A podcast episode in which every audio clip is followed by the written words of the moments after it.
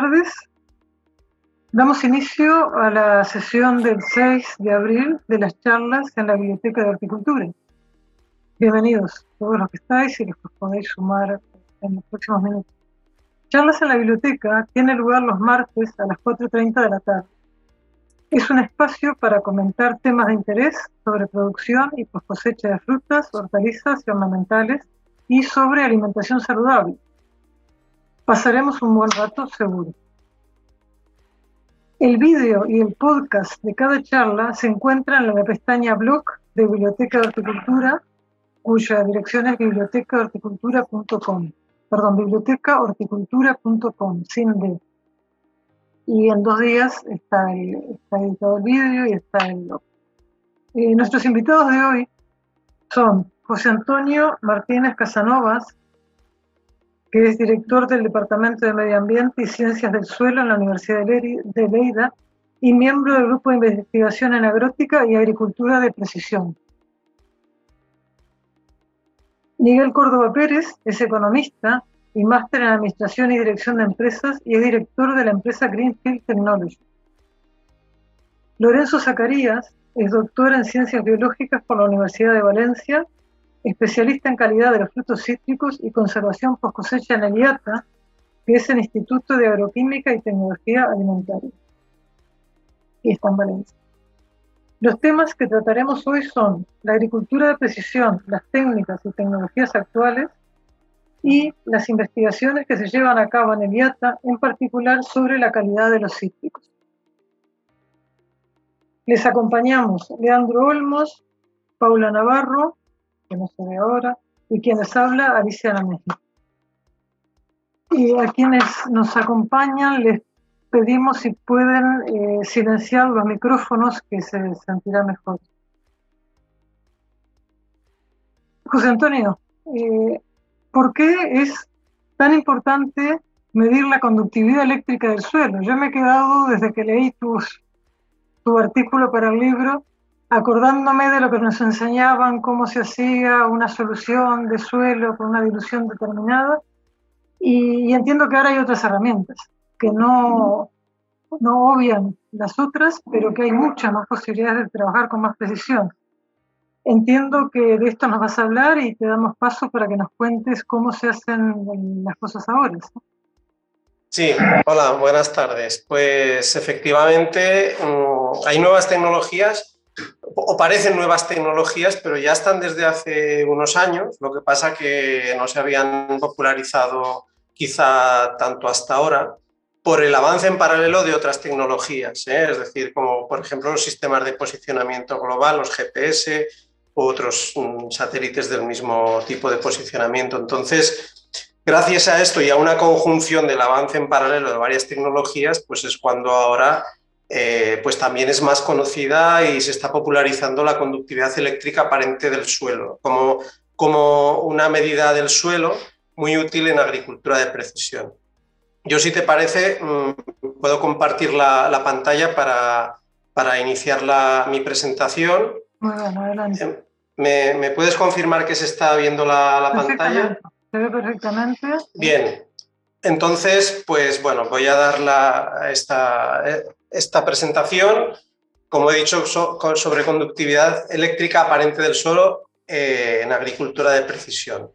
Eh, como bien has dicho, pues yo trabajo en la Universidad de Lleida y pertenezco al grupo de investigación en agrótica y agricultura de precisión, que también pertenecemos a un centro de investigación eh, que se denomina agrotecnio. Ah, entonces, voy a hablar de, estos temas que, veis aquí en estos titulares, algo sobre qué es la variabilidad del suelo o que el suelo es variable, mm, qué es, qué mide y cómo se mide la conductividad eléctrica aparente del suelo, qué es este concepto y cómo se mide, la conductividad eléctrica aparente es un mapa de suelos porque a veces pues, se vende como mapa de suelos por simplificar, pero mm, podemos, podremos ver cuáles son las diferencias. Cómo se utilizan los mapas de conductividad eléctrica aparente en agricultura y más concretamente en agricultura de precisión y también aclarar eh, algunas dudas que pueden surgir para los que utilizan a veces imágenes de dron o imágenes de satélite que están acostumbrados a, a tener mapas de vigor, es decir, ¿Vale la pena tener un mapa, de, un mapa de conductividad eléctrica o con un mapa de vigor ya me sirve para, para mi proyecto o mi estudio de agricultura de precisión? Quizá no lleven un orden consecutivo a esto, pero al final de la charla veremos que hemos hablado de más o menos pues, pues de todos los temas. Bien, mirad, el suelo realmente es un ente natural con, con, variabilidad espacial. Es decir, los suelos son cuerpos naturales que tienen una distribución espacial geográfica que es inherente. Como, como podemos ver en, esta, en esta imagen, pues es una imagen de satélite en la que apreciamos diferentes coloraciones de, suelos desnudos que se deben pues a, diferentes propiedades que puedan tener. Entonces, el conocimiento de esta variabilidad es fundamental pues, pues, para mantener su productividad y para poder comprender el complejo balance de los procesos físicos y químicos que intervienen y cómo repercute esto, todo esto en nuestros cultivos y en la variabilidad de los cultivos. Lo que pasa que, como yo digo, ¿eh? Eh, como yo digo siempre, eh, el suelo pues es el hermano pobre de la agricultura. Y es el hermano pobre, el hermano pobre de la agricultura, a pesar de que es muy importante y es el medio de producción. Decía que, el suelo es el hermano, el, hermano, el hermano pobre de la agricultura porque es un, recurso que, que, no se ve. es decir, porque el suelo pues es un cuerpo que se desarrolla en profundidad y, entonces pues solo vemos, eh, su superficie. Entonces, la pregunta es, ¿cómo podemos conocer y representar la variabilidad de los suelos si son cuerpos tridimensionales que se desarrollan en profundidad y solo vemos su superficie?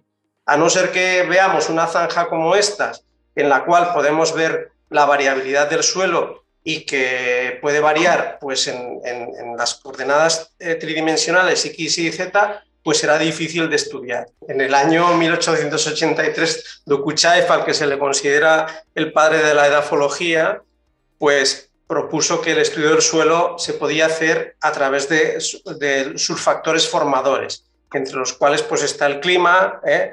Eh, la topografía, el material parental, la antigüedad, eh, es decir, el tiempo y los organismos animales y vegetales. Esta idea en aquel momento no se pudo poner en práctica pues porque no había medios eh, materiales para estudiar en, plan masivo pues estos factores, pero sí que a partir de 1941 pues Jenny pues mm, retomó esta idea de Dokuchaev y, propuso simplificar la ecuación y reducirla eh, a, a, que el estudio del suelo se podría hacer en base al relieve y al material parental, es decir, asociar los suelos en función del relieve donde se desarrollan y el tipo de material parental, ¿eh? con lo cual facilitaba mucho más el estudio de los suelos y su cartografía.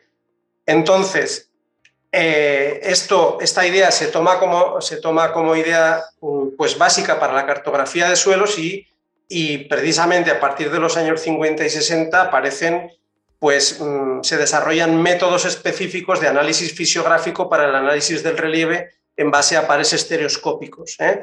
Eh, y entonces esto le da un gran impulso a la cartografía de los suelos. Es decir, eh, este análisis fisiográfico pues, ha permitido pues, la prospección y cartografía de suelos a escalas entre 1,25.000 y 1,250.000 a partir de las relaciones del estudio, pues, perdón, del estudio de las relaciones suelo-paisaje. Es decir, primero se dibujan las formas del relieve y después se, estudian los suelos y se describen los suelos que aparecen en cada posición, en cada forma del relieve y entonces pues se establece una leyenda, una leyenda fisiográfica eh, donde también aparecen descritos las clases de suelos. Esto es en definitiva lo que viene a ser un mapa de suelos, es decir, un mapa de unidades cartográficas basadas eh, fundamentalmente en unidades de relieve eh, donde cada unidad, pues después posteriormente se describen y se clasifican los suelos que aparecen y también se describe pues, su variabilidad dentro de la unidad, es decir, la frecuencia de aparición de, cada una de las clases. ¿De acuerdo?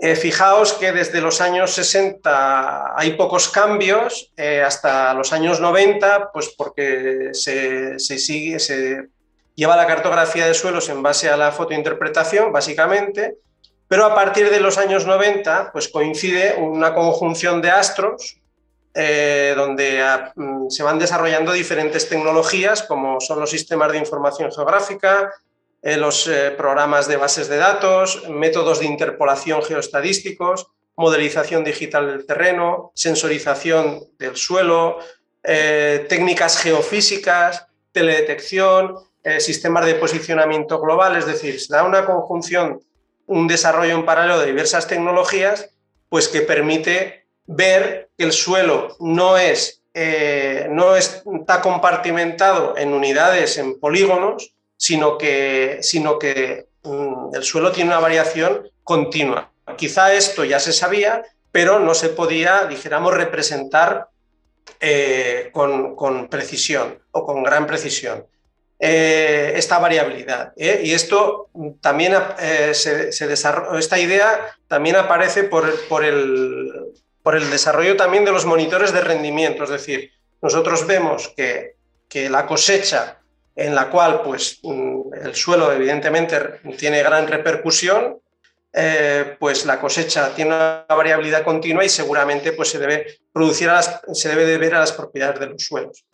En definitiva, que hay un cambio de filosofía en la percepción del suelo como colección de individuos a percepción del suelo como variación continua de propiedades.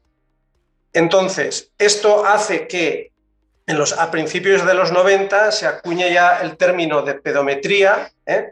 Eh, pues, mm, que viene a significar pues, el estudio, dijéramos, del suelo y representación de propiedades por métodos estadísticos. ¿De acuerdo? Y más adelante, el año 2003, aparece y se acuña el término Digital Soil Mapping o Predictive Soil Mapping, en el que pues bueno, coinciden, eh, eh, ya van desarrollándose más estas tecnologías eh, para poder estudiar de forma más precisa y de forma variable las propiedades de los suelos. ¿De acuerdo? Bien, entonces, por ejemplo, pues aquí vemos una aplicación del método geostadístico a partir de, muestras de suelos cogidas en diferentes puntos, en este caso son sondas de humedad, eh, sondas de humedad en diferentes puntos de una parcela, pues cómo pues, eh, por medio de una interpolación geostadística pues podemos representar la variabilidad de esta propiedad. Y quien dice esto, pues de otras propiedades como, la, como los componentes texturales o cualquier otra propiedad del suelo medida. ¿De acuerdo? Eh, una de las técnicas que se desarrollan también en esta época son técnicas, las técnicas geofísicas o los métodos geofísicos, ¿eh? que están orientados a la medida de parámetros físicos del terreno. Eh, existen diferentes mm, técnicas geofísicas, como el magnetismo, la medida de la densidad de los materiales, la resistividad eléctrica, que es lo que hablaremos ahora a continuación, la medida de la elasticidad de los materiales, penetración de ondas electromagnéticas como el georradar o mm, métodos sísmicos eh, que no están mencionados aquí, o bien una combinación de, estas, de, este tipo de propiedades para estudiar eh, cómo puede ser la variabilidad de, propiedades del suelo mm, o de los materiales que hay en el suelo. ¿De acuerdo? En concreto, nosotros nos vamos a centrar en la resistividad eléctrica que es el inverso de la conductividad eléctrica. La resistividad, eh, pues en definitiva, es la resistencia que ofrece un determinado material al paso de la corriente eléctrica. ¿eh?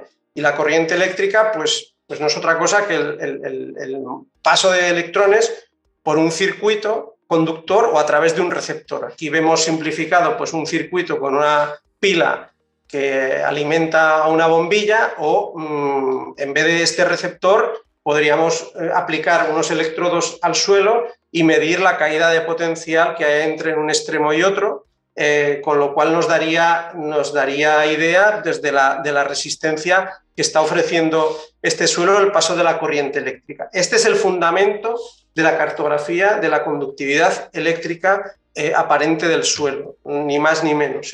La inyección o de una corriente eléctrica o la generación de una corriente eléctrica por medio de unos métodos que ahora veremos eh, y eh, la medida de, la caída de, potencial que, se produce para ver cuál es la resistencia eléctrica que ofrece ese suelo.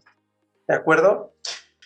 Bien, entonces, dependiendo de cómo es el material, eh, en un cable, pues diríamos eh, el tipo de metal que tiene ese cable, la sección, eh, mm, pues habrá diferentes tipos de materiales, como son los que facilitan mucho la conducción, otros que son semiconductores, que ofrecen más resistencia, y otros que son aislantes, que ofrecen una resistencia total al paso de la corriente. En el caso del suelo, pues cuando aplicamos una corriente eléctrica, esta corriente eléctrica mm, puede viajar, a transmitirse a través de las partículas sólidas que están en contacto entre sí unas con otras, eh, y o bien a partir del contacto entre partículas de suelo y la parte del, coloide o la parte líquida del suelo, eh, eh, o una mezcla entre los dos. ¿eh? Cuando haya aire, cuando haya cavidades de aire, pues por ahí no se desplazará porque actúa como un aislante. Entonces, claro, dependiendo de cómo es la cohesión entre estas partículas eh, y las arcillas favorecen más la cohesión que no las arenas, pues dependiendo de cómo sea esta cohesión, pues el suelo conducirá mejor la corriente o no. Dependiendo de si hay más sales, también conducirá más la corriente o dependiendo si si hay más humedad también.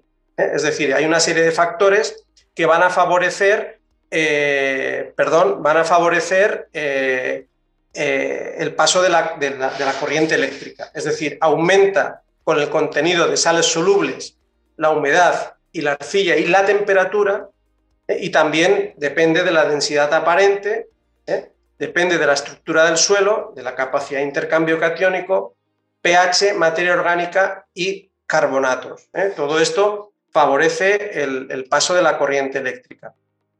A modo de simplificación, en esta imagen podemos ver que eh, las arenas, pues evidentemente van a conducir eh, mucho menos la, corriente eléctrica y van a tener una conductividad eléctrica muy baja, que medida en milisiemens por metro, pues, eh, pues viene a ser como máximo como 10, 15 milisiemens por metro. Los limos, pues Mm, están ahí entre medio de las arenas y las arcillas y a partir de cierto valor que yo más o menos ciframos a partir de 80 milisiemens, 80-100 milisiemens, pues nos indicaría ya la presencia de salinidad en el suelo. ¿eh?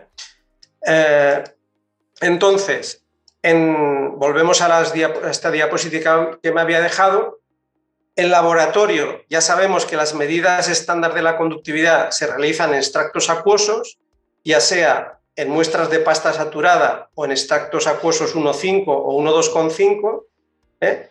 pero cuando esto lo aplicamos al suelo, eh, cuando aplicamos una corriente eléctrica directamente al suelo, pues entonces decimos que vamos a medir la conductividad eléctrica del suelo en bruto.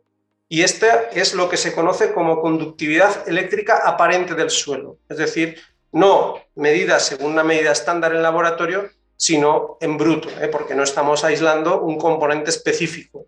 ¿eh? En, el, laboratorio estamos aislando un componente específico que es un extracto, ¿de acuerdo? Pero aquí no, aquí es un conjunto donde eh, analizamos el suelo en bruto. Por eso se le denomina conductividad eléctrica aparente. Bien, ¿qué limitaciones tiene la conductividad eléctrica aparente o, qué limitaciones hay en la interpretación del valor. Bien, pues el, principal problema que hay pues es el enmascaramiento que se puede producir por el moderado o alto contenido de sales del suelo o bien por interacciones complejas que hay entre las propiedades del suelo que nos pueden confundir en la interpretar la señal. ¿eh? No obstante, quedaros con la idea de que la medida de la conductividad eléctrica aparente del suelo es hoy día el método más utilizado para inferir cómo es la variabilidad espacial de las propiedades de los suelos en agricultura de precisión. Es decir, a pesar de los problemas que pueda tener, pues hoy día es el método más utilizado para inferir eh, la variabilidad de las propiedades del suelo.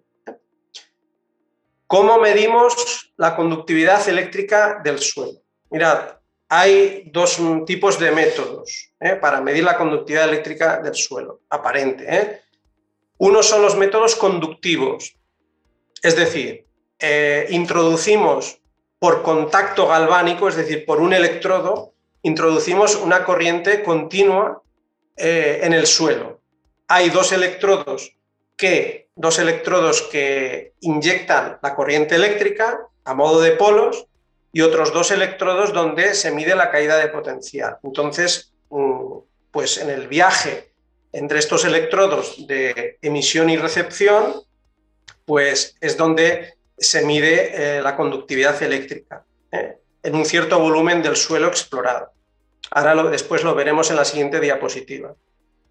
Y hay otros métodos que son los métodos inductivos en los cuales no tiene, que haber no tiene por qué haber un contacto entre el emisor y el suelo, sino que son estas que se denominan las barras electromagnéticas o métodos inductivos.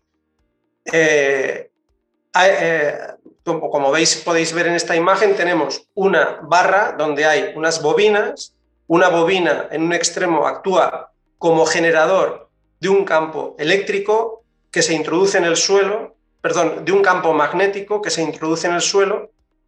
Este campo magnético genera unas corrientes eléctricas en el suelo que eh, a su vez vuelven a producir un campo magnético y eh, son eh, recibidas o son leídas en el receptor, donde hay otras bobinas mm, con unos devanados, uno vertical y otro horizontal, y entonces pues nos, permite, nos va a permitir medir la corriente eléctrica que ha pasado a varias profundidades, dependiendo pues de las distancias entre las bobinas emisoras y receptoras. ¿De acuerdo? Es decir, son dos métodos que vienen a medir lo mismo, pero la generación de la corriente eléctrica en el suelo pues, se hace de forma diferente. Una es por contacto directo de los electrodos con el suelo y otra por métodos inductivos.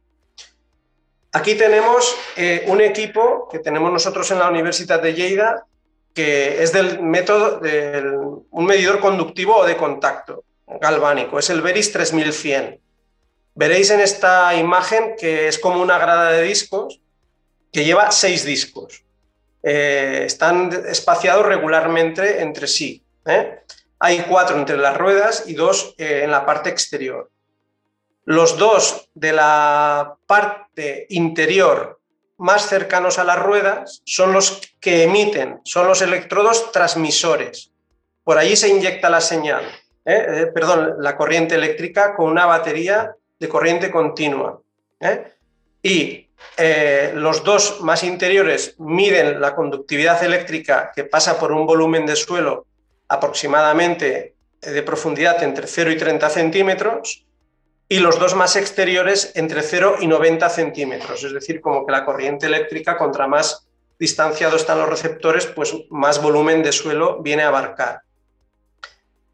Esto eh, viene, eh, este equipo viene asociado, se le pone una antena con un receptor eh, GPS que cada segundo, cada segundo va a registrar un dato, unos datos, que son los que aparecen, veréis aquí en esta pantalla, donde veréis que pone latitud, longitud, que son las coordenadas del punto, pone shallow y deep, que son la lectura en milisiemens por metro de la profundidad superficial shallow, 0,30 centímetros, deep, 0,90 centímetros, y también nos da la indicación de que está recibiendo la señal del GPS con eh, corrección diferencial. Esto es importante porque así tenemos una precisión submétrica, ¿eh? de la, una precisión submétrica de la lectura. ¿eh?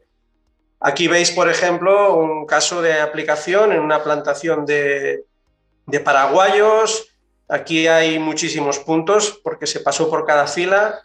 Eh, son cada, cada segundo se va adquiriendo un punto y aquí vemos la conductividad en milisiemens por metro, tanto la profunda a la derecha como la superficial a la izquierda. ¿De acuerdo? Concretamente, esta es la parcela aquella donde hemos visto que había aquel perfil de suelos, que hay muchos carbonatos porque hay un horizonte petrocálcico. Bien, a partir de aquí, pues nosotros hacemos interpolaciones por medio de procesos geoestadísticos y de esta manera podemos obtener la distribución continua de, esta, de estas propiedades, de esta propiedad a estas dos profundidades. ¿eh? Veréis en esta presentación pues, que aparece aquí un enlace a las publicaciones que tenemos eh, hechas sobre estos trabajos. Y luego tenemos eh, el otro método, que es el método inductivo. Aquí tenemos un, ejemplo. Este es un ejemplo de, precisamente de un partner de, Greenfield que se llama Agrarium. Eh, es un equipo que se llama Dualem, que es de una empresa canadiense. Eh, y que es una barra, aquí dentro de este, de, este, tubo, pues va una barra de inducción electromagnética, que mide, creo que son, es el Dualem 2, pues dos metros de, de largo y digo que es de un partner eh, de Greenfield porque está muy cercano aquí a Lleida, que es una empresa que se llama Agrarium, que está en Monzón, en la provincia de Huesca, una empresa de servicios agrarios. Y bueno, al que le hemos contratado algún, algún trabajo pues por, por probar diferentes metodologías.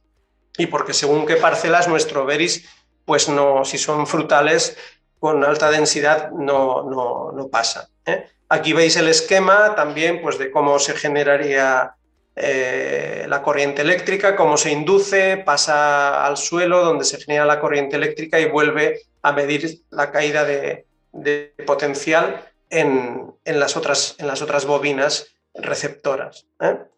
Y un ejemplo de, de los datos que, que, se pueden generar concretamente en una plantación superintensiva de almendros.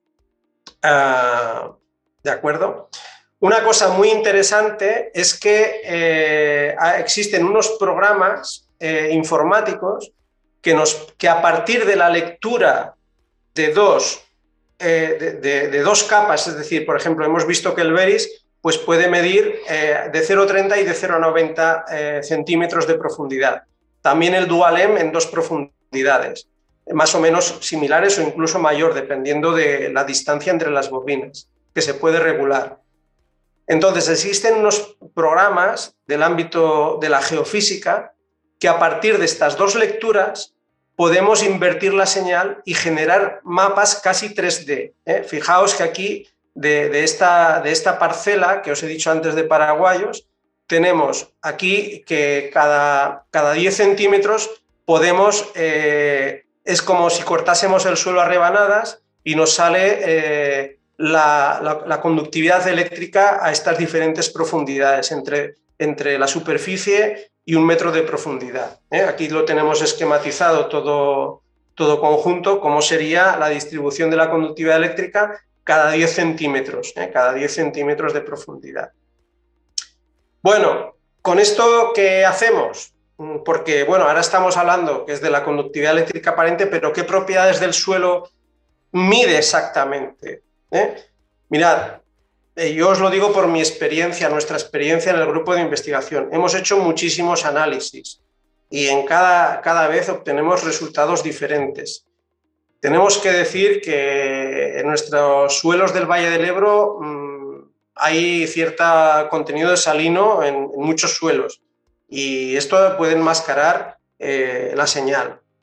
Y en este caso de esta parcela que vemos en la imagen, eh, aquí nos la señal nos viene prácticamente determinada por el contenido de carbonatos, ¿eh? el contenido de carbonatos y la materia orgánica. En esta que, había los horizontes son carbonáticos prácticamente.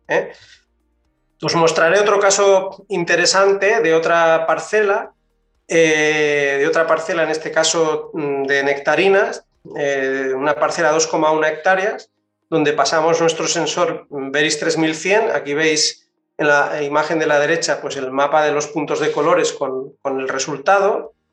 Y esta era una parcela que curiosamente pues en los años, mm, eh, dijéramos, 90 sufrió una transformación en esta imagen que veis aquí, vemos a la parte izquierda pues cómo era en los años 40-50, que era un terreno pues, que estaba cultivado con almendros y olivos en bancales para romper la pendiente y después esto se estos bancales se, han eliminado y se ha plantado masivamente, con, en este caso con, con frutales. Esto es una zona cercana a Lleida en este caso, medimos la conductividad eléctrica y la zonificamos en, zonas y bueno, aquí eh, ya nos empezaba a dar algo más de lo que aparece en los libros, de que sí, pues que se correlaciona con, los, con algunos de los componentes texturales como son la arcilla o el limo y la capacidad de retención de humedad.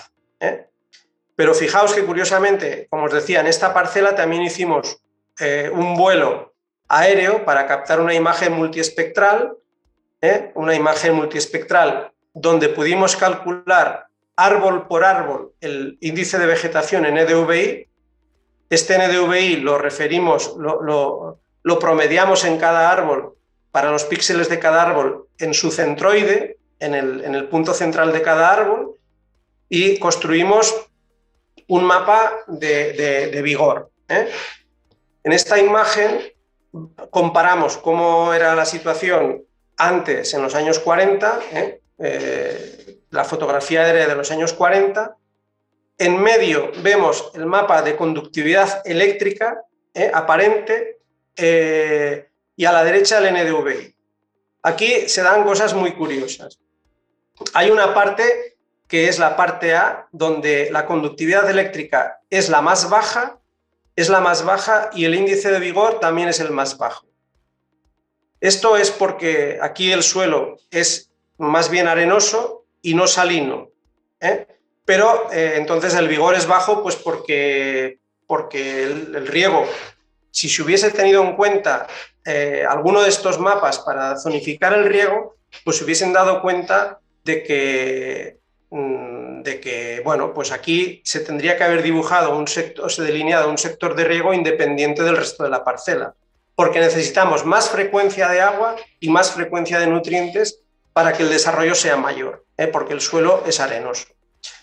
Eh, ahora bien, donde más concentración de sales hay, que es en la parte central y en la parte baja de la parcela, en la parte C, B y C, pues resulta que el vigor eh, es más alto. Y esto es una contradicción, porque la salinidad afecta a, las nectarinas, ¿eh? a los nectarinos. Y entonces la pregunta era, ¿pero por qué aquí donde tenemos más salinidad resulta que tenemos más vigor? Y eh, la respuesta no es otra que por el riego por goteo, porque el riego por goteo, el riego localizado, mantiene las sales fuera del bulbo húmedo fuera del bulbo húmedo. Bien, mi opinión es que el mapa de conductividad eléctrica es muy importante y hubiese sido muy útil a la hora de diseñar diferentes sectores de riego en esta parcela. ¿De acuerdo? Y el mapa de NDVI también es muy importante pues porque nos puede hacer eh, actuar como darnos una pista para regular el vigor de los árboles si nos interesa mm, quizá igualar o, o, intentar homogeneizar el vigor y darle menos vigor en la zona B pues con reguladores de crecimiento. ¿Eh?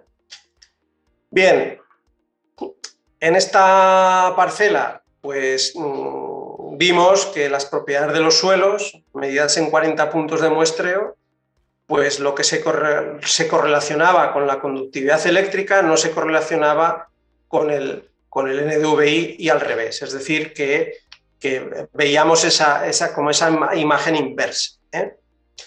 Bien, por poneros eh, por, tratar de responder también a otra pregunta que, hacíamos al principio, si vale la pena tener un mapa de conductividad o con uno de vigor ya me sirve, aquí os muestro otro caso de una parcela, en este caso es una parcela con cultivo de, maíz. A la izquierda vemos el NDVI, mm, más o menos antes de la floración, ¿eh? Eh, en estado, no sé, pues V10 aproximadamente, v, V8, V10 y vemos que el mapa de vigor nos indica zonas con muy bajo vigor eh, en diferentes partes de la parcela. Si solamente hacemos caso al mapa de vigor, vemos que estos colores rojos donde indica bajo vigor, que a lo mejor todo puede tener la misma solución. Imaginaos que ahí decidimos eh, aplicar más nitrógeno en cobertera. Bueno, pues pues a lo mejor mm, nos, estaremos equivocando. En este caso, en todos los sitios. ¿Por qué? Porque en esta parte que veis aquí el problema se debe a la salinidad del suelo y en esta parte que vemos aquí se debe a la textura arenosa.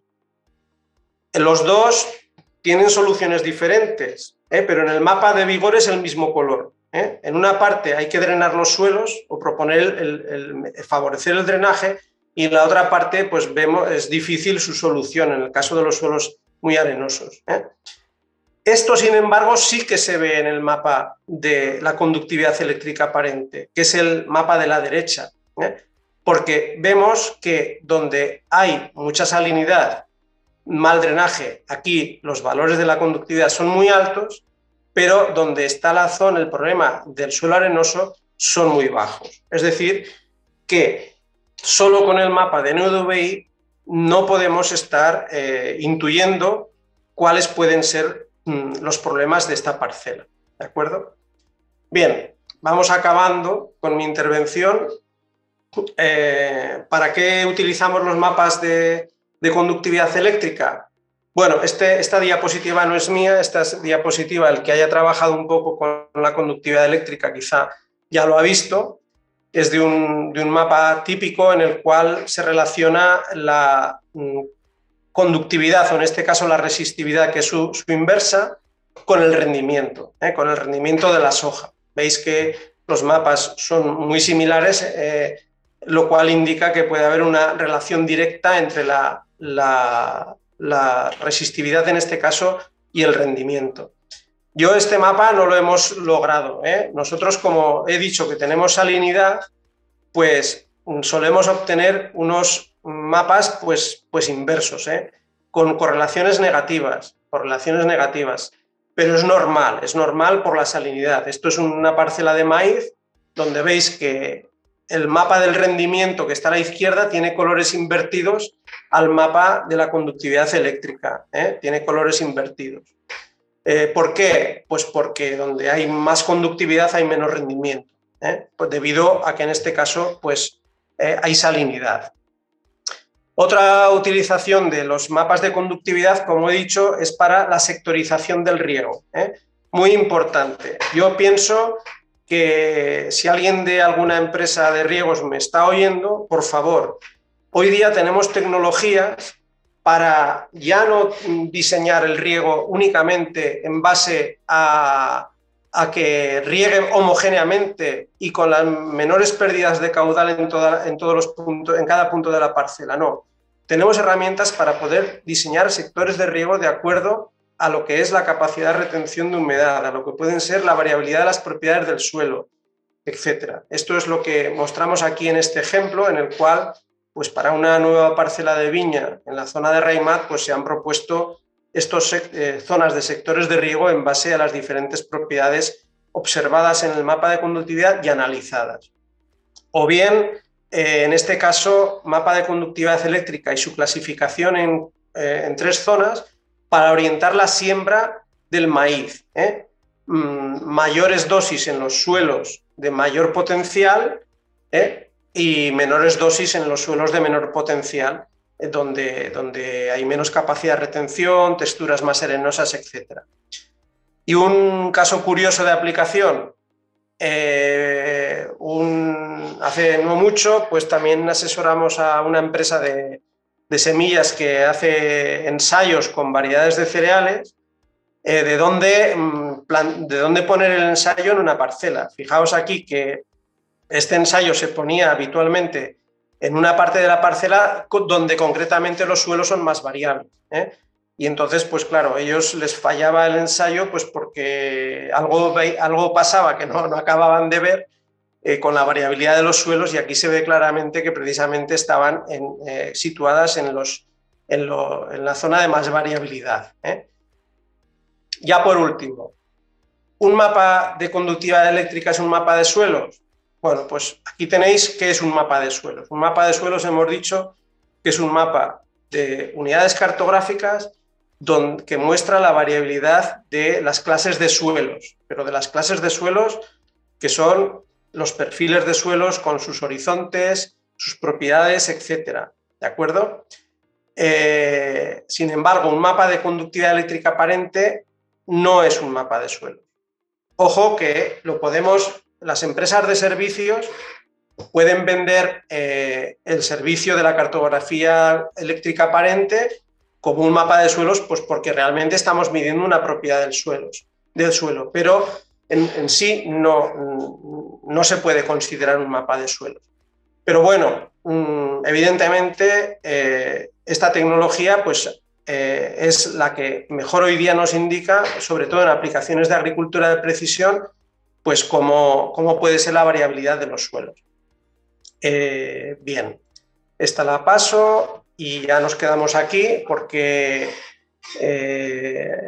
bueno, os he querido dar una pincelada rápida de lo que es la, la cartografía de la conductividad eléctrica aparente, eh, aquí tenéis mi contacto. Nos podéis seguir pues, o bien por el Twitter o bien por nuestras páginas web. Y yo por mí, pues estoy contento de haber podido tener aquí hoy pues, a Miguel Córdoba, porque él nos puede ofrecer una visión más empresarial y a gran escala de la aplicación de esta tecnología ah, en compañía de servicios agrícolas como, como es Greenfield que además tengo que felicitar pues porque, porque ahora ha salido recientemente como una de las 20 empresas españolas top en cuanto a startup en, agrotecnología. ¿eh?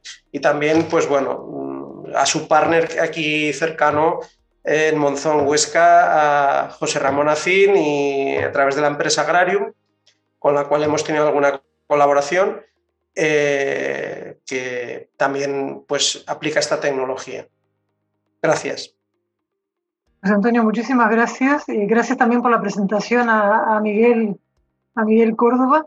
Y Miguel, bueno, creo que estamos de acuerdo en que José Antonio nos ha dado una base y ha abierto una ventana, bueno, por lo menos para mí, a, muchas eh, técnicas que realmente ilustran lo que es la agricultura de precisión. Y, y en, y en tu caso, Miguel, creo que nos vas a contar un caso de éxito, ¿no? Porque lo que comentabas hoy es que sois una empresa creada a instancias de agricultores para tener este tipo de información. Eh, en una, cuando hablamos contigo, contaste, comentaste algo que no sé si lo comentarás, pero creo que es importante, que es aquello de que quizás para pedir créditos, para hacer inversiones, a veces en este momento se puede contar con información que de pronto no, no se utiliza cabalmente ¿no? para, para, hacer unas inversiones más, digamos, adecuadas, ¿no? un, uso del dinero más eficiente. Miguel, todo tuyo, si vas a compartir pantalla, eh, veremos lo que nos muestres o lo que nos cuentes. Efectivamente, pues muchísimas gracias Alicia y muchísimas gracias a, José Antonio también por la, por la explicación que nos ha dado y porque, porque todos, los días, todos los días se aprende. ¿no? Nosotros, como bien dices, pues intentamos llevar a la práctica todas estas, estas investigaciones y este conocimiento que se, que se ha desarrollado por parte de centros de investigación, pero de una forma muy práctica, para que al final las empresas puedan sacarle provecho. Y, siguiendo un poco con tu, con tu introducción, Alicia, nosotros nos dedicamos a, ofrecer información para que las empresas agronómicas eh, sean lo más rentables posible o sean lo más eficientes posible. Somos una, empresa de agricultura de precisión que tenemos dos líneas de trabajo. La primera es la parte de seguimiento de cultivos y teledetección y la segunda es la de suelo, que quería hoy centrarme un poco siguiendo la, la presentación que ha hecho José Antonio, pues cómo llevamos a la práctica esto y qué importancia tiene tiene el conocimiento del suelo. Por eso creamos el servicio que denominamos Map to Soil, ahora lo hemos evolucionado a Bio Map to Soil y, lo comentaré el por qué, que consiste en eh, pasar el sensor que mide la conductividad eléctrica aparente, y tomar muestras del suelo y a partir de la información del sensor, junto con las muestras de, laboratorio, de suelo analizadas en laboratorio, pues eh, generar una una zonificación. La parte del escaneo del, suelo nos proporciona, y aquí voy a pasar rápido porque ya lo ha comentado José Antonio, una información de la conductividad eléctrica aparente que para nosotros no deja de ser un paso intermedio. Un mapa de conductividad no es un punto final. ¿Para qué nos sirve? Pues para diferenciar las muestras, o sea, las zonas homogéneas de, de manejo, las zonas que sabemos que son diferentes. Esto nos va a servir para tomar las muestras que se analizan en el laboratorio, que se analizan tanto propiedades físicas como químicas y últimamente microbiológicas, y eh, a partir de aquí generar mapas que sean útiles y prácticos para el, para el agricultor. Este es el mapa que, resultante de conductividad eléctrica aparente de un ejemplo de una, de una nueva plantación, pero como digo, no es el, el resultado final. El resultado final son estos mapas de textura a partir de los cuales podemos eh, obtener de forma teórica pues mapas de capacidad de retención de agua o de velocidad de infiltración que sí tienen una aplicación inmediata y práctica en la gestión, ¿no? O una eh, zonificación en base a, las clases de suelo o a, los descriptores de suelo, incluso un mapa de pH, que todo esto, como decía, lo obtenemos a través del mapa de conductividad unido con la información de, laboratorio. En laboratorio podemos eh, tener información tanto física como química y biológica. La parte biológica sí quería comentarla porque influye muchísimo en toda la, en toda la actividad funcional de, los árboles o de, o de las plantas y, y, cada vez se le está dando más importancia. Mm, a día de hoy estamos siendo capaces en algunos casos de obtener mapas donde correlacionamos bien la conductividad eléctrica aparente con alguna actividad microbiológica, como por ejemplo este de presencia de nemátodos vital a la hora de, decidir una, implantación, una instalación de una nueva, de una nueva plantación. Otros eh, organismos patógenos o beneficiosos, ¿no? como aquí relacionamos, pues la principal utilidad de tener un mapa de la actividad biológica del suelo. Y sí que quería eh, centrarme de forma muy breve en aplicaciones prácticas, algunas de las cuales ya las ha mencionado José Antonio. Lo primero es conocer cómo son los suelos que tengo en la finca. Otras aplicaciones también las ha mencionado, la densidad de siembra eh, variable, eh, por ejemplo en maíz, o aplicaciones para nutrición, basándonos en el contenido, por ejemplo, aquí tenemos un mapa de contenido en, nitrógeno obtenido eh, a través de analítica de laboratorio y, conductividad, que nos servirá para hacer mapas de prescripción de, abonado. O la también mencionado y 100% de acuerdo con José Antonio, debería ser obligatorio que antes de hacer una instalación nueva de riego se hiciese un mapa para conocer el comportamiento hidráulico de cada parte. Aquí tenemos un ejemplo de una, de una parcela que tiene mm, distintas capacidades de retención que deberían regarse o que deben regarse de forma diferenciada, de forma separada. Si regamos una zona muy arcillosa con una muy arenosa, pues alguna de las dos la estamos penalizando. ¿no? Este es un ejemplo de una, de, también un ejemplo de, de una finca de, de, José Ramón Acín, de Agrarium, eh, un excelente profesional que está llevando la agricultura de precisión en el día a día de su gestión y ahí se están viendo los resultados, ¿no? que nos permitirá mm, ahorrar agua. Y, luego otra de las eh, utilidades que estamos obteniendo recientemente es a la hora de instalar una plantación de almendros, por ejemplo, en secano, pues tiene más importancia, si cabe, las características del suelo, ¿no? Y, estas características del suelo nos van a determinar qué tipo de plantación, qué densidad voy a poder eh, hacer basándome en el potencial productivo del suelo. Un suelo con poco potencial productivo pues, permitirá una menor densidad de masa vegetativa y un suelo más productivo, pues al contrario.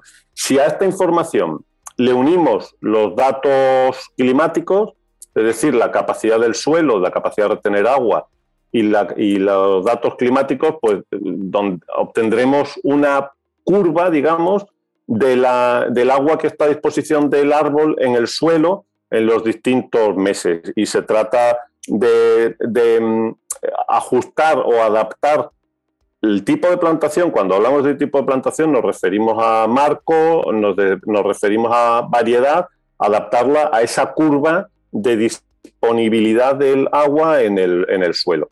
Eh, que pues hay variedades de almendro que empiezan a, consumir agua en, marzo y otras en abril, pues dependiendo de mi climatología y de la capacidad que tenga mi suelo de aguantar el agua, pues así podré decidir poner una plantación u otra. Bueno, no, no me entretengo más, simplemente comentar que toda esta información pues para, la tenemos en un visor online donde se pueden ver todas las características a nivel de suelo y la parte de seguimiento de cultivo eh, a disposición de, los clientes. Algunos clientes con los que trabajamos y por mi parte nada más, eh, encantado de poder contestar cualquier, cualquier duda, cualquier pregunta que surja. ¿no? Miguel, eh, muchísimas gracias. no lo hemos dicho, si alguien tiene alguna pregunta a través del chat nos la puede hacer y nosotros la transmitiríamos a los a los ponentes y si no, en donde van a estar los vídeos y los podcasts de estas charlas, están también los datos del correo electrónico de, las personas que participan, con lo cual los podéis poner en contacto directamente. Y yo tengo una pregunta que no, no te puedo dejar ir sin, sin, hacer. ¿Vuestros servicios se contratan cuando eh, se hace una plantación nueva o, o también, digamos, hacéis, eh, digamos, se, ve la evolución del suelo, de las características en plantaciones ya existentes.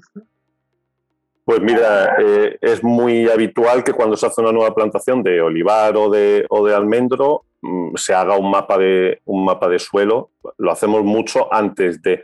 Pero también eh, solemos hacerlo en, en, plantaciones ya funcionando porque nos sirve, a lo mejor no puedes modificar un, sistema de riego que ya está hecho. Bueno, todo hay que verlo. ¿eh? Hay veces que ha merecido la pena, ¿eh? que han decidido cambiar el sistema de riego una vez que han visto el mapa de suelo, pero lo que sí que es muy común es que conociendo a posteriori eh, las características del suelo, modifiquen no en sí la instalación, pero sí la forma de regar o, también los turnos o las válvulas que, van regando unas con otras, van jugando para adaptarlo y poder adecuarse a las características del, a las características del suelo. Eso en, leñosos y, y, bueno, pues obviamente en hortícolas y herbáceos, pues, pues sí que nos ha ocurrido muchas veces que ante problemas que está dando una finca, eh, hacen un mapa de suelo y, y, para el año siguiente pues tienen un conocimiento mejor que les permite tomar también mejores decisiones eh, de manejo.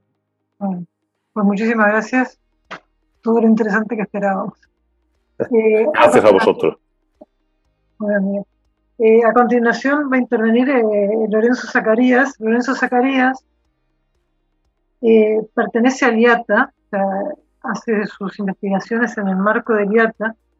Y a mí me gustaría decir que IATA creo que es una institución, bueno, es una institución valenciana y creo que es una institución pionera en algo que ahora eh, todos lo, pedimos, tal, que es el tema de análisis de los alimentos y buscar valorizar los alimentos. El IATA tiene décadas de existencia y entiendo, bueno, eso nos lo contará mejor, ¿no? Pero entiendo que se creó para dar servicio, bueno, a la comunidad valenciana, de hecho los cítricos son uno de los principales, no los únicos cultivos que investigan, eh, pero creo que se creó en un momento en el cual pensar en cómo valorizar un producto, conocer más la post cosecha, pues era una cosa bastante novedosa, ¿verdad? Lorenzo, adelante. Hola, ¿me oís bien? Perfectamente. Eh, bueno, pues muchas gracias Alicia por la presentación y bueno, encantado también de poder participar y bueno, mi charla va a ser, bueno, pues una tónica muy diferente a la una orientación muy diferente a la de los eh, ponentes anteriores, ¿no?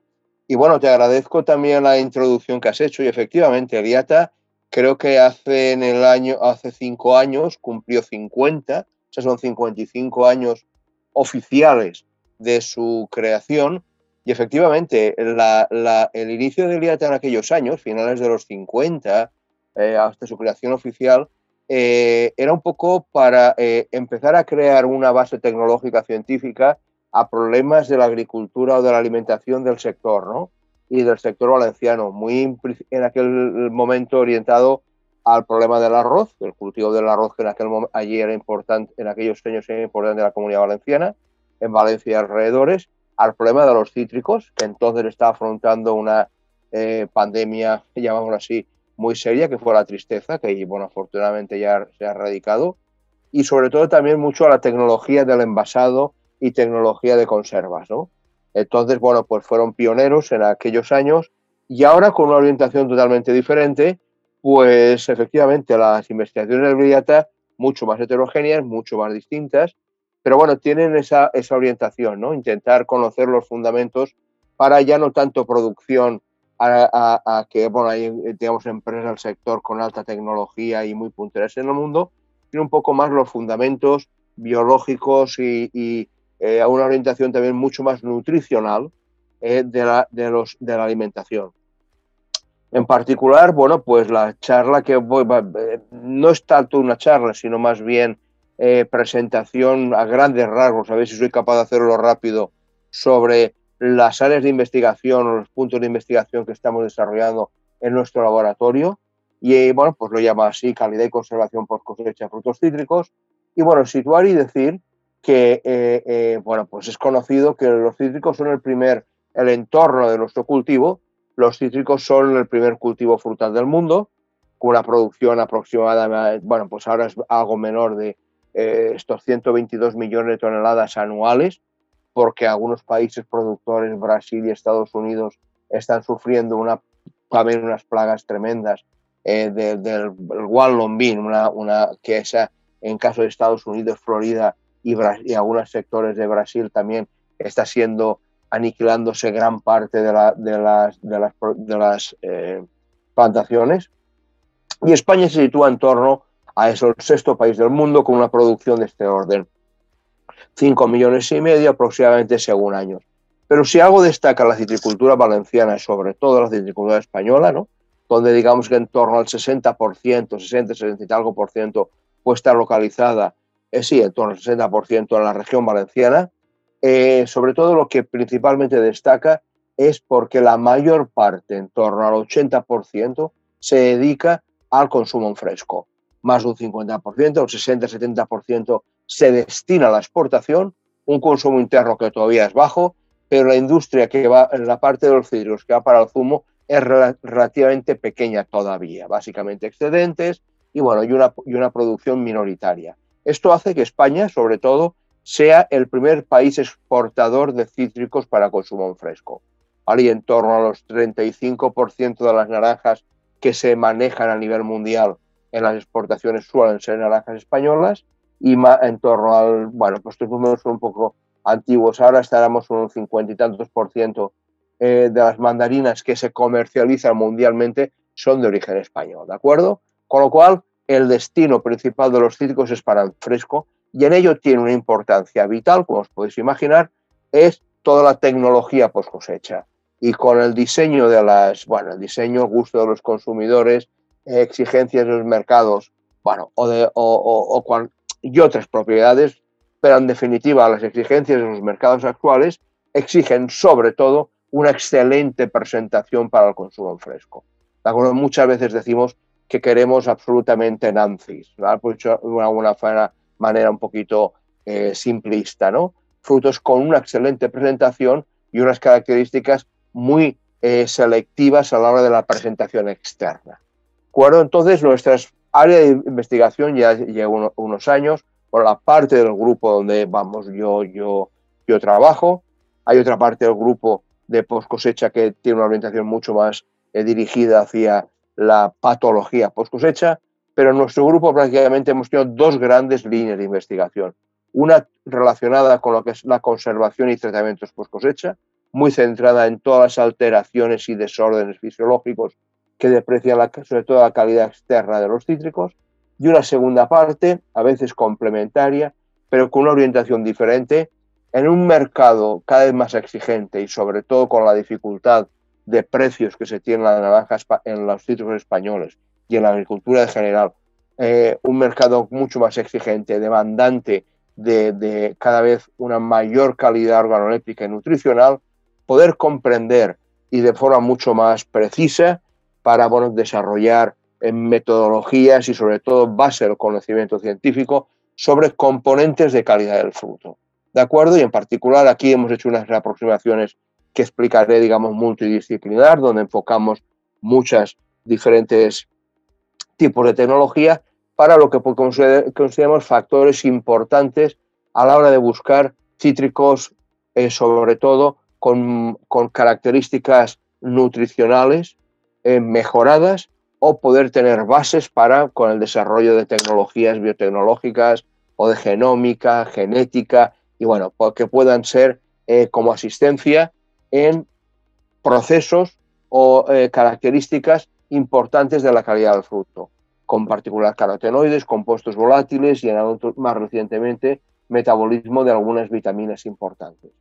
En el primer caso, porque es importante las alteraciones? Los cítricos posiblemente por su estructura, por la epidermis que tienen, conteniendo con unas glándulas de aceites que ocupan, esenciales que ocupan unos volúmenes importantes en una malla interna más o menos esponjosa y consistente y relativamente blanda, lo que llamamos el, el albedo, pues son muy sensibles posiblemente a desarrollar este tipo de alteraciones y deformaciones que deprecian considerablemente la calidad del fruto.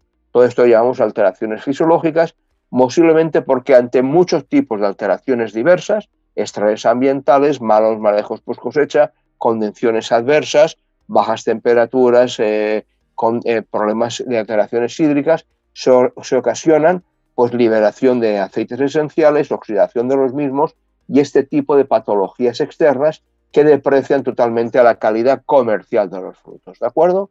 Muchas veces estas patologías aparecen después de la cosecha, una vez empacados los frutos, como posiblemente problemas relacionados con el manejo y eh, eh, el manejo en las centrales y durante la comercialización de los frutos, y aparece las, alteraciones posteriormente, con lo que se crea, imaginaros, en los unos rechados importantes en los diferentes mercados yo una vez he expedido el fruto.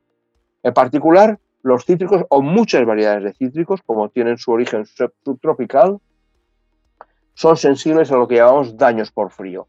Son los daños que se producen a temperatura, entonces digamos por debajo, depende de variedades, pero digamos en torno por debajo de 10 grados o de 5 grados, ¿de acuerdo?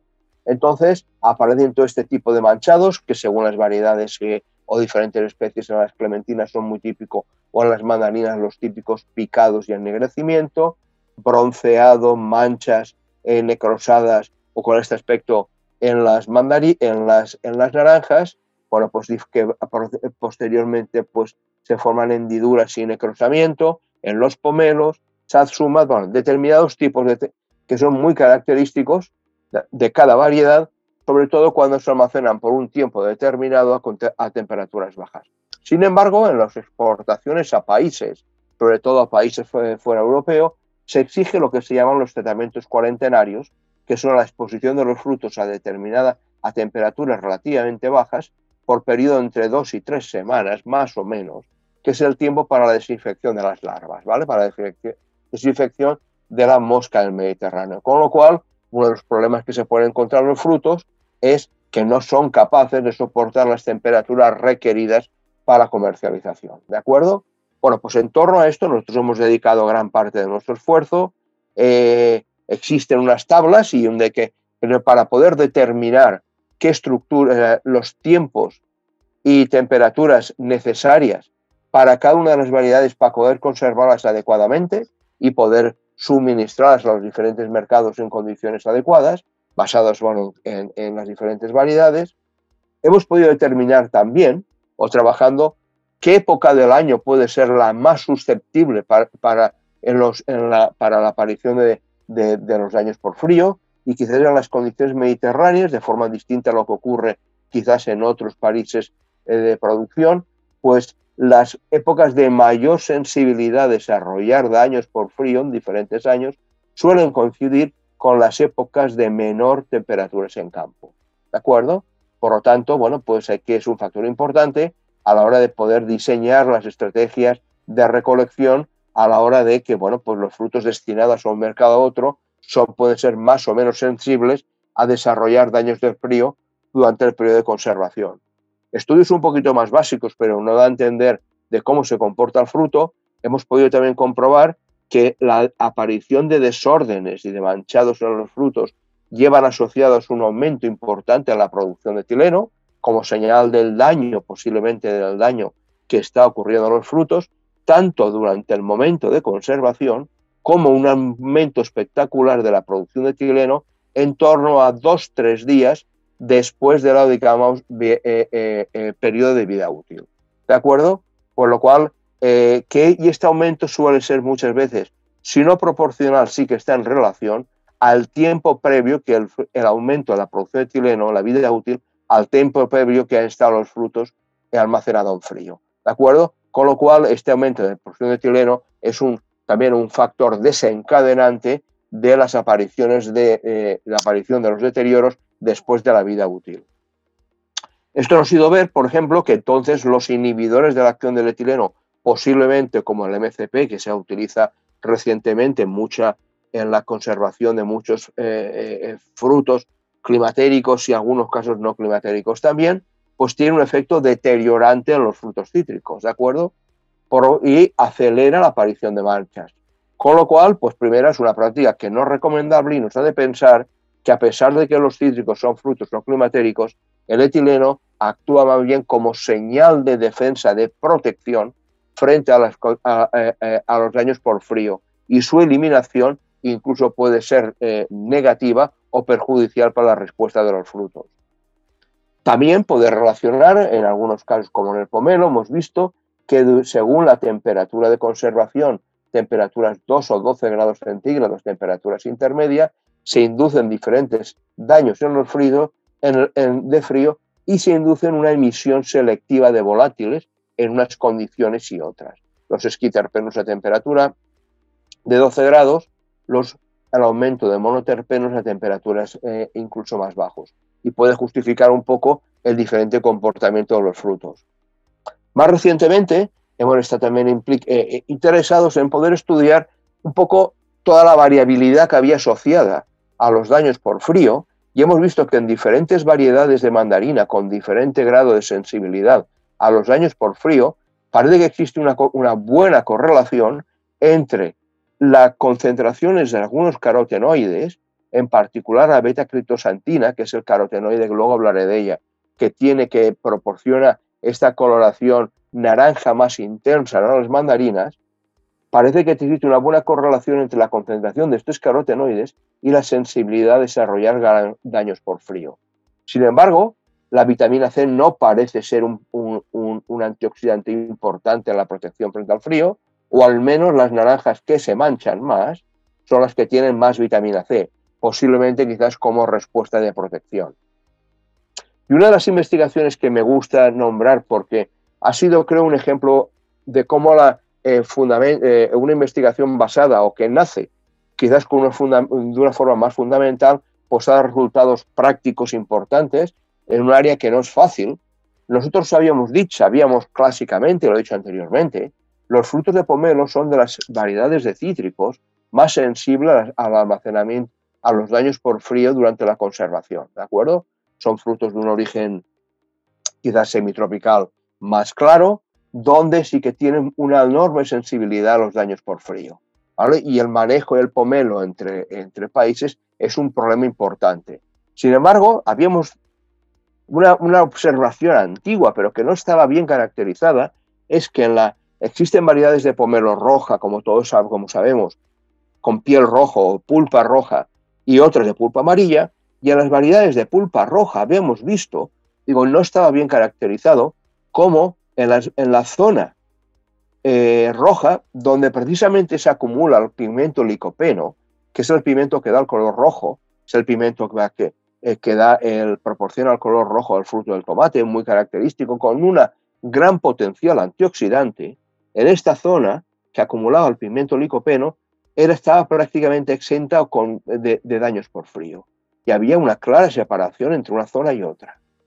Bueno, pues el pomelo sabemos que la coloración rojiza se alcanza de forma muy característica por eh, eh, eh, la eliminación de la luz o menos expuesta a la luz. Fijaros simplemente esta foto, que es muy representativa, como donde duerme la hoja, pues el fruto desarrolla antes coloración rojiza, o los frutos del interior, que los frutos que están expuestos a la, luz acuerdo? Bueno, pues en estos frutos eran mucho más resistentes a los daños por frío que los frutos rojos. Es decir, en un mismo genotipo, prácticamente a las mismas condiciones de cultivo, sometido a las mismas temperaturas, la presencia de este pigmento antioxidante parece ser que confiere tolerancia a las bajas temperaturas. Y lo que observamos, de forma esto no se debía a la vitamina C, porque la vitamina C la tenían incluso más baja, los frutos que no se manchaban, pero sí a la capacidad de secuestrar, a la capacidad antioxidante, a una capacidad de secuestrar el oxígeno singlete, que es una de las especies reactivas de oxígeno más nocivas para las células vegetales.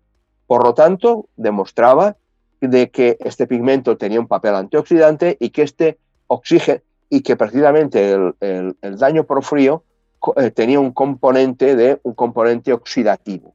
¿De acuerdo? Las bajas temperaturas pueden inducir este tipo de lesiones y la presencia de determinados carotenoides puede reducir el daño por frío.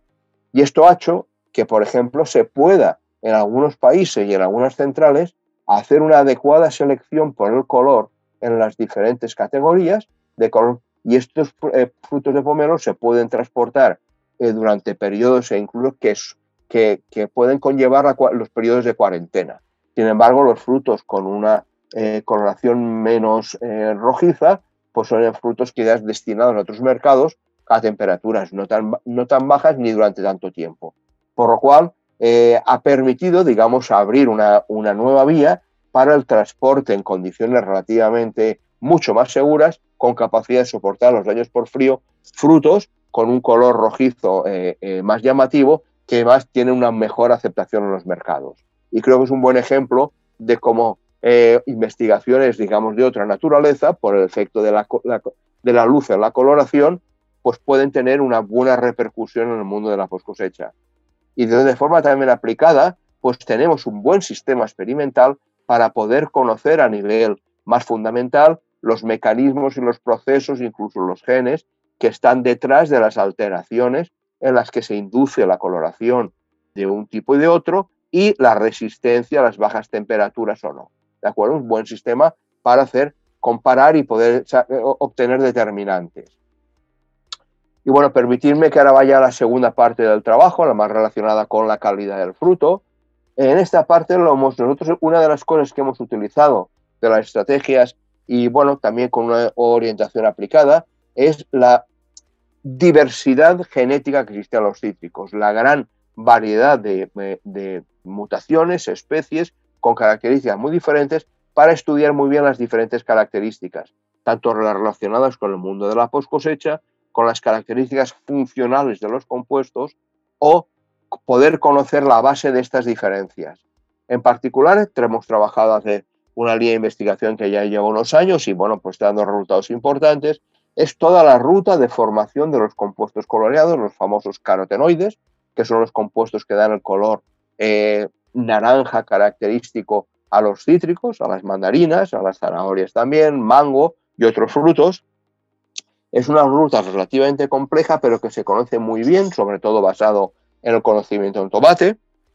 Y nosotros hemos sacado a partir de ahí una información importante para poder conocer primero cómo las diferentes variedades y mutaciones de cítricos que existen en la naturaleza y comercialmente, qué compuestos acumulan, qué parte, qué carotenoides acumulan uno u otro y poder conocer un poco los mecanismos de control y manipulación de los carotenoides para, bueno, pues tener una mejor información. Sobre todo, y nos hemos centrado eh, básicamente en dos carotenoides que tienen por su importancia nutricional. Lo que se llama el licopeno, como he dicho anteriormente, que es, el, es un elemento intermediario de la ruta. Este se acumula, por ejemplo, la acumulación de licopeno es prácticamente bastante eh, escasa en la naturaleza, excepto en el limón, perdón, en el tomate y la sandía existen muy pocos frutos que tengan licopeno.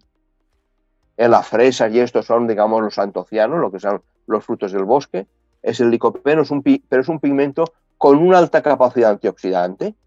Y, después otro pigmento que tiene mucha importancia en los cítricos y, y en algunos otros frutales, como por ejemplo el caqui, el níspero, la papaya, pero no demasiados, es lo que se llama la beta-criptosantina.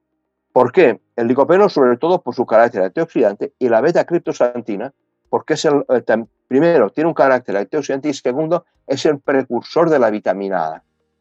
Bueno, la vitamina A se forma a partir por la ruptura, es, una, es la formación de provitamina eh, no, la forma, no se forman las plantas, las plantas forman los precursores y la ingestión en los mamíferos hace que en el hígado y en el intestino se desdoble el beta-caroteno para formar dos moléculas de vitamina A o la beta-criptosantina una molécula de vitamina A. Por lo tanto, la ingestión de estos dos carotenoides es, enormemente importante porque es, son la base de la formación de la vitamina A en los humanos.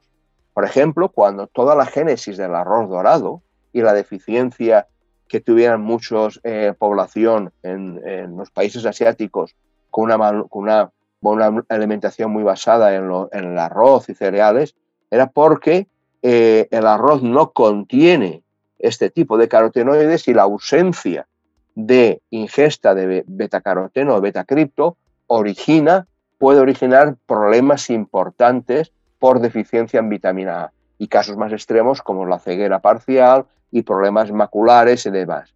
Bueno, pues en los cítricos o en la población europea, una gran parte del consumo de la vitamina A se debe al consumo de cítricos.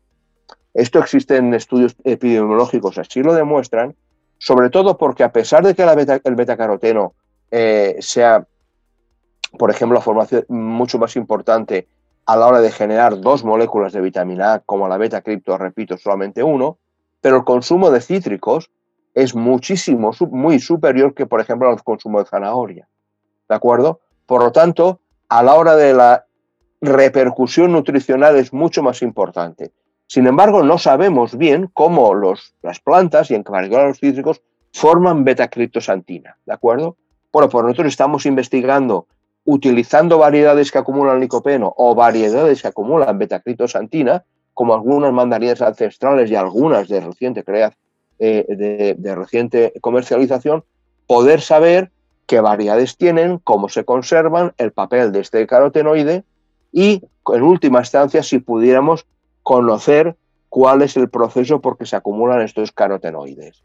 Simplemente poner como ejemplo en un trabajo reciente que estamos, en origen de lo que estamos estudiando actualmente, hemos pasado a nivel de unas 10 variedades distintas de mandarina, de todas ellas comerciales, y por ejemplo, dos de ellas tienen un contenido en carotenoides totales pues en torno pues muy superior a lo que son las variedades tradicionales, algunas tradicionales, incluso nuestra famosa clementina de nules o las clementinas en general son nutricionalmente, tienen características organolépticas muy interesantes pero posiblemente sus características nutricionales no son tan altas como las otras mandarinas.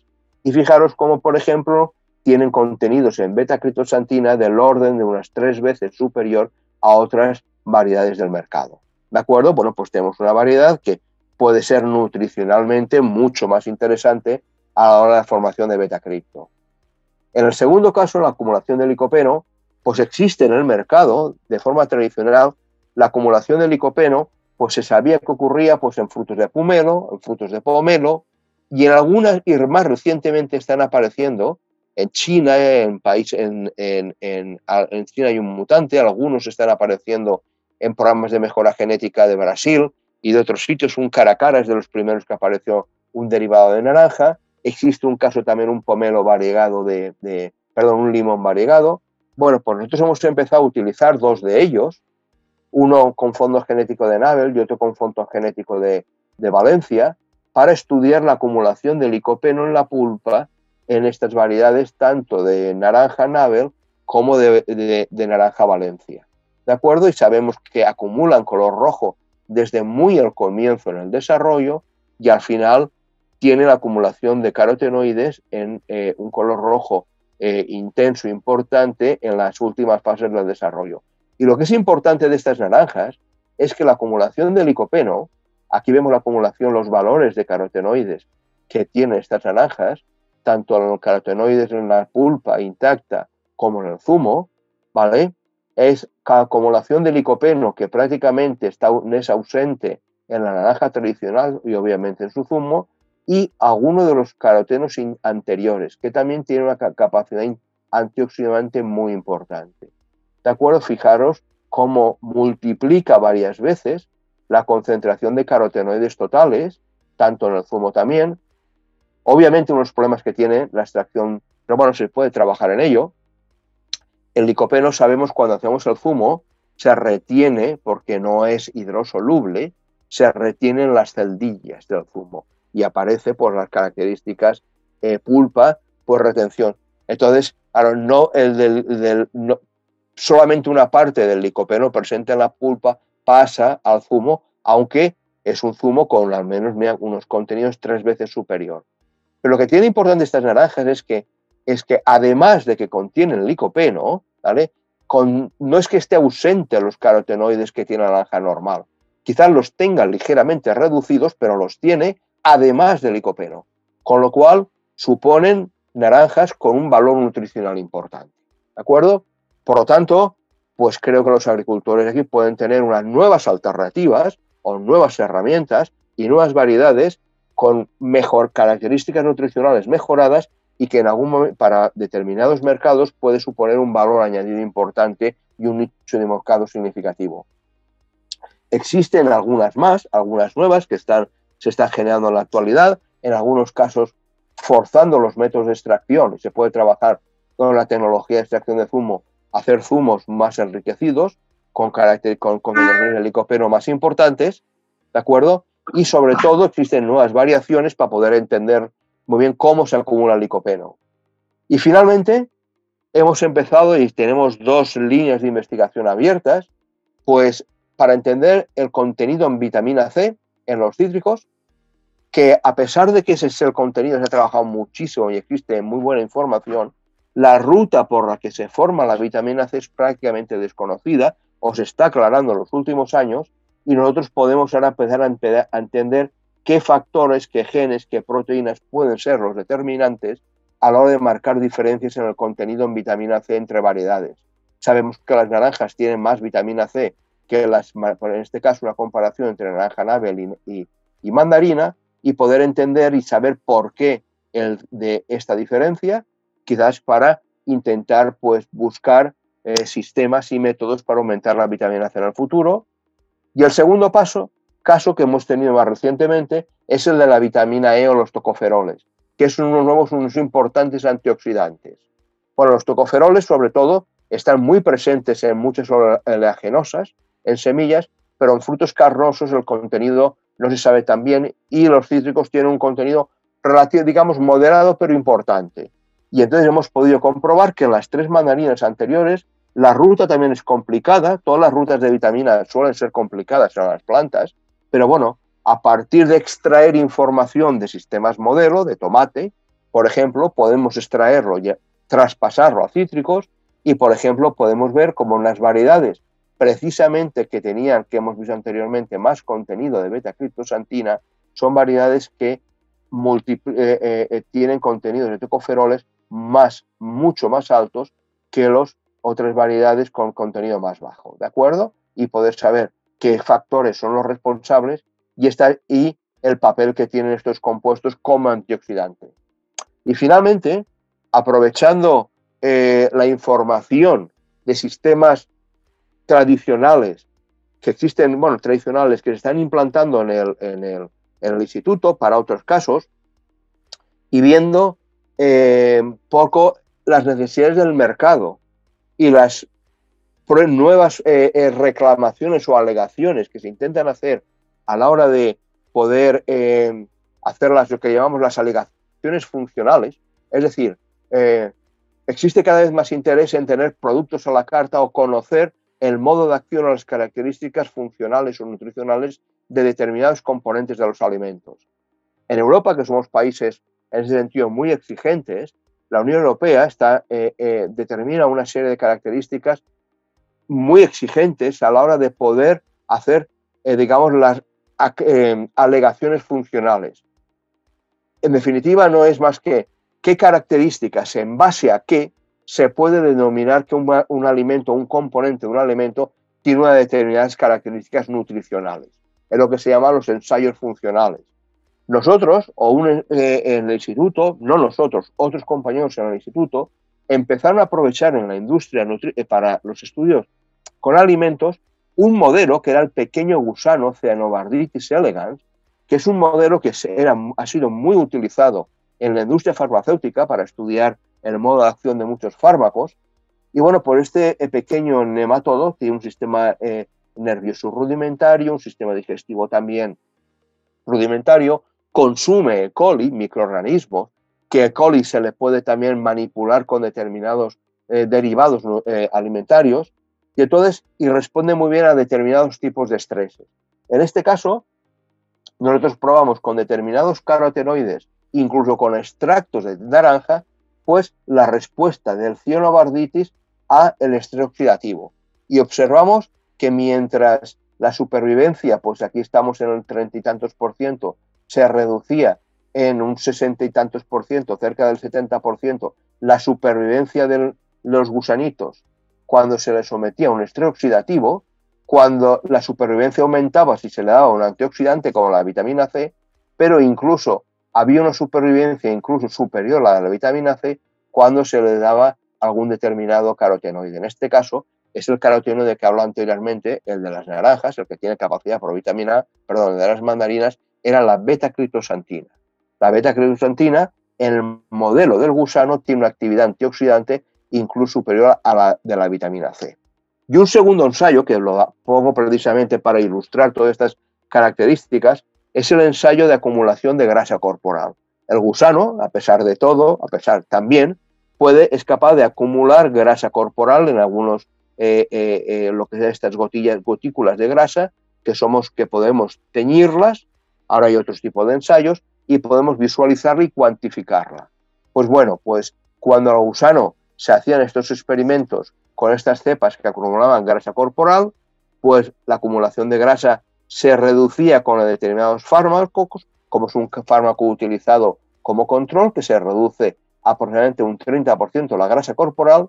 Determinados carotenoides tenían pues, efectos más o menos intermedios, pero sobre todo los carotenoides que tenían más capacidad antioxidante, la beta-critosantina, era el carotenoide que reducía hasta más de un 55, o sea, 56% la acumulación de grasa corporal. Es decir, la reducción de la capacidad, el aumento de capacidad antioxidante, parece que también conlleva en este caso, o están unidas ambas propiedades.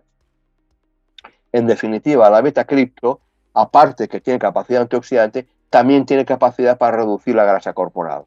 Con lo cual, esto demuestra primero la posibilidades de utilizar este, este, este sistema como forma de ver la funcionalidad de determinados componentes de los alimentos, capacidad nutricional y son eh, ensayos que nos pueden eh, proporcionar evidencias de la función de determinados componentes de los alimentos en, en sistemas modelos para después ser trasvasados a sistemas más superiores en base a los que podemos eh, dar las características nutricionales de algún componente de los alimentos o de algún componente de las frutas y hortalizas.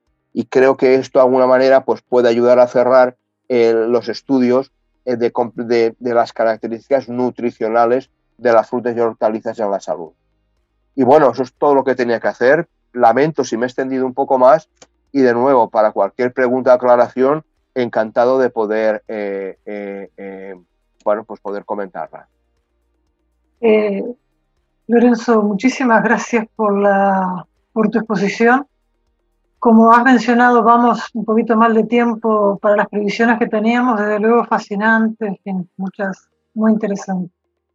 Eh, se, están produciendo unos chats eh, dentro del Zoom, que si te quedas un ratito chat, estamos por finalizado por finalizada la charla, seguramente si alguien te quiere hacer alguna pregunta te las hará por el chat. Vamos a hacer un pequeño cambio que creo que es el que demanda la hora. Dejaremos las noticias nuestras en breve, las contaremos en la sesión próxima.